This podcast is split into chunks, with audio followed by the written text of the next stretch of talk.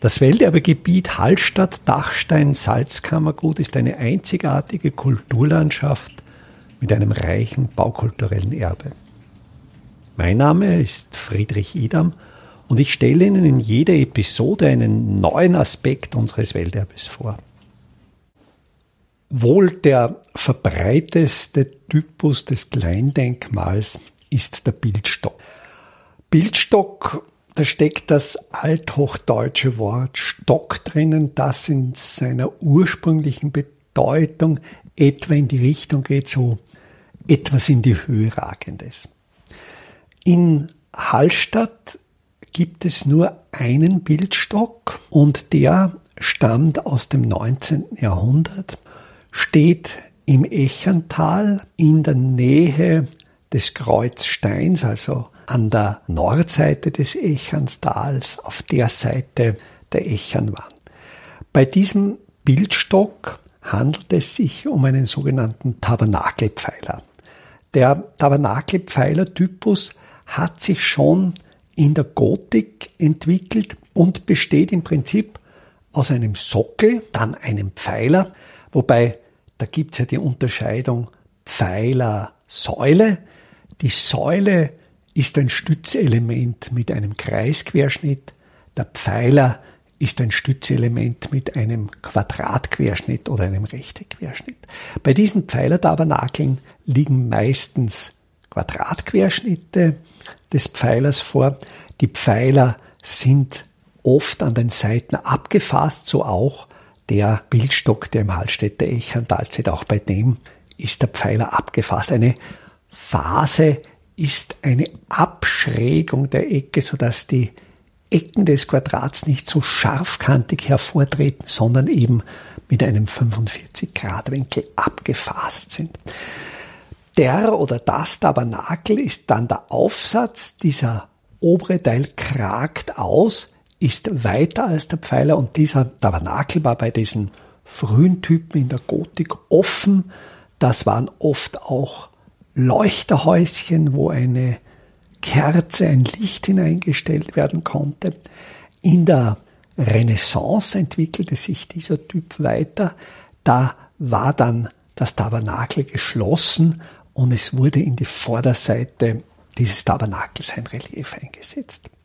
Der Bildstock im Hallstätter Echantal ist historistisch. Das heißt, er ist im späten 19. Jahrhundert entstanden, etwa in den 1890er Jahren.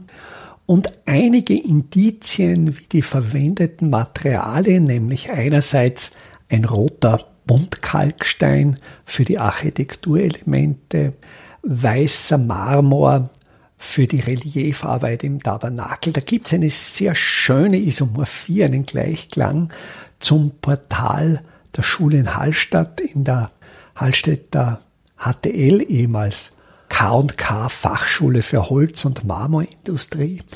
Da gibt's ein Portal, das ist jetzt seeseitig eingebaut, stand ursprünglich auf der anderen Seite des Gebäudes, auf der Seite der Lahnstraße. Und auch dieses Portal verwendet diese beiden Steinsorten. Dann ein weiteres Indiz ist die hochpräzise Machart, die hohe handwerkliche Qualität. Und aus diesen Indizien denke ich, dass es sehr wahrscheinlich ist, dass dieser Bildstock in der damaligen K&K Fachschule für Holz- und Marmorindustrie gefertigt worden ist. Zum Aufbau. Auch der Bildstock im Hallstätter Echantal hat einen Sockel. Der Sockel ist ein Quader mit einer sehr starken Phase. Dann sitzt die Basis des Pfeilers drauf, die ist rein quaderförmig, bekrönt mit einem sehr starken Gesimse, das mit einem Wulst beginnt, mit einem starken Wulst, der dann gleich von einer Kehle überdeckt wird und auf die Kehle ist dann noch einmal eine Abfasung. Und dann sitzt dieser Pfeiler mit Quadratquerschnitt und auch der Pfeiler hat wieder eine kapitelartige Abdeckung, die wiederum profiliert ist. Darauf sitzt dann das Tabernakel, das nach links und rechts auskragt in seiner Tiefe etwa die Stärke des Pfeilers besitzt. Dieses Tabernakel hat einen sogenannten Sattelhelm. Das ist eine Bedeckung wie ein Satteldach und dieser Sattelhelm, der ist auch wieder profiliert mit einem Randgesimse, so ähnlich wie das Geison, das klassische Giebelgesims bei den griechischen Tempeln und bekrönt mit einem Kreuz. In die Vorderfläche des Tabernakels ist eine Serlianer-artige Öffnung eingearbeitet. Also die Serliana ist ein Motiv, das ist eine Kombination aus Architrav, also aus geraden Überleger und Bogen. Dieses Motiv finden wir erstmals in der römischen Antike in Rom Tivoli bei der Villa Hadriana, wurde dann vom italienischen Architekturtheoretiker Sebastiano Serlio erstmals beschrieben.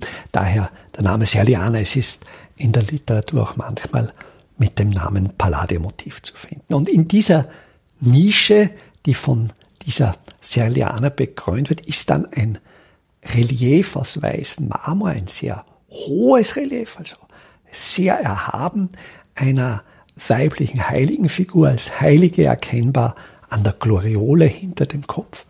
Die Heilige trägt keinerlei Attribute und obwohl bei der Gloriole eigentlich der obligate Sternenkranz fehlt, lese ich die Darstellung dennoch als Madonnendarstellung.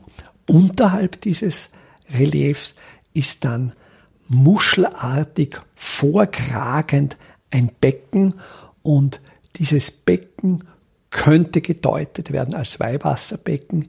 Jetzt ist es dazu genutzt, um dort Blumen zu positionieren. In der Mitte des Pfeilers ist eine Hinweistafel, wem dieser Bildstock gewidmet ist.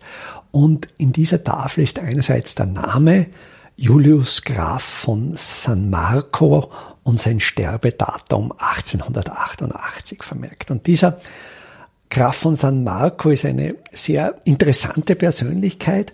Der war Kammerherr des Königs beider Sizilien und Kammerherr sollte nicht verwechselt werden mit dem Kammerdiener. Kammerherr war ein Ehrentitel, den sehr hohe Adelige besaßen und die eigentlich mit keinerlei realen Verpflichtungen verbunden waren. Und dieser König Franz II. war König beider Sizilien. Dieser Staatenverbund oder diese beiden Sizilien haben eine sehr wechselvolle Geschichte, waren manchmal zusammen, waren manchmal getrennt. Es gibt so die Grenze, ist die Straße von Messina. Da gibt es eben einerseits die Insel Sizilien und dann das Königreich Neapel. Und es gibt diesen Leuchtturm bei der Straße von Messina und so ganz ähnlich wie die österreichisch-ungarische Doppelmonarchie in Cisleitanien und Transleitanien in zwei Hälften getrennt war, so war eben auch dieses Königreich beider Sizilien in ein Sizilien diesseits und in ein Sizilien jenseits des Leuchtturms getrennt, wobei dieses Königreich Neapel fast den ganzen Süden, fast den gesamten Mezzogiorno Italiens umfasste. Also das reichte an seiner nördlichen Grenze, reichte das Königreich von Neapel an den Kirchenstaat heran.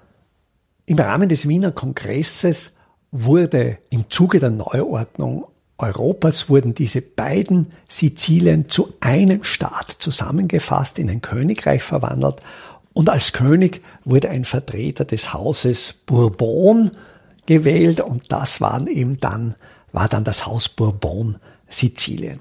Der letzte König dieses Staates der beiden Sizilien, das war eben Franz II. Und bei diesem Franz II. war Julius Graf von San Marco Kammerherr. Im Zuge der italienischen Staatswerdung des sogenannten äh, Risorgimento, das fand in den ersten Jahrzehnten der zweiten Hälfte des 19. Jahrhunderts statt, wurde das Königreich dieser beiden Sizilien von Garibaldi, dem Anführer dieser Bewegung, erobert.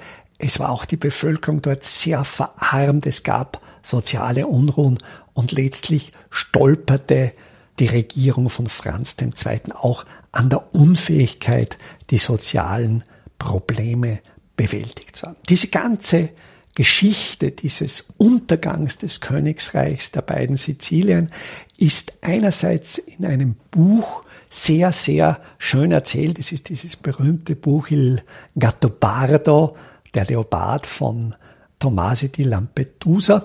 Und diese Geschichte wurde auch in den frühen 1960er Jahren von Visconti verfilmt. Ich denke, ein sehr sehenswerter, opulenter Film. Il Gattopardo. Es spielt dort Burt Lancaster.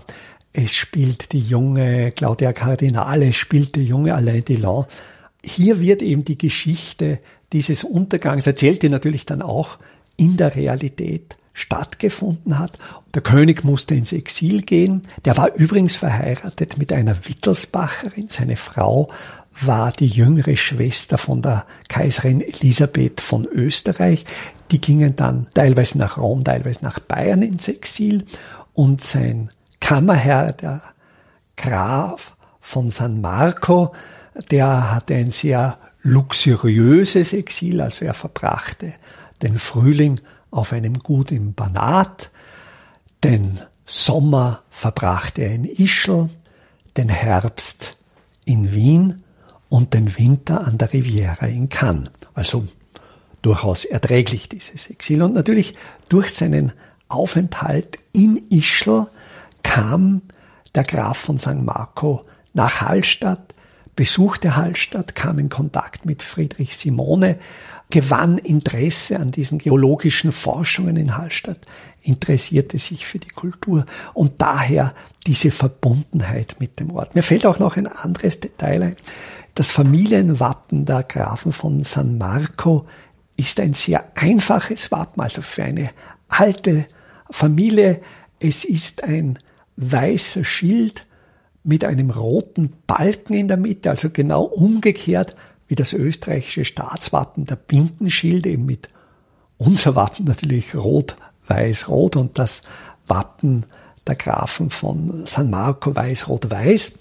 Und möglicherweise, aber da bin ich natürlich im Reich der Spekulation, deutet die Farbwahl des Bildstocks, also die roten Architekturelemente und das weiße Relief auf die Familienfarbe des Grafen von San Marco hin. Welterbe Hallstatt erscheint alle 14 Tage neu.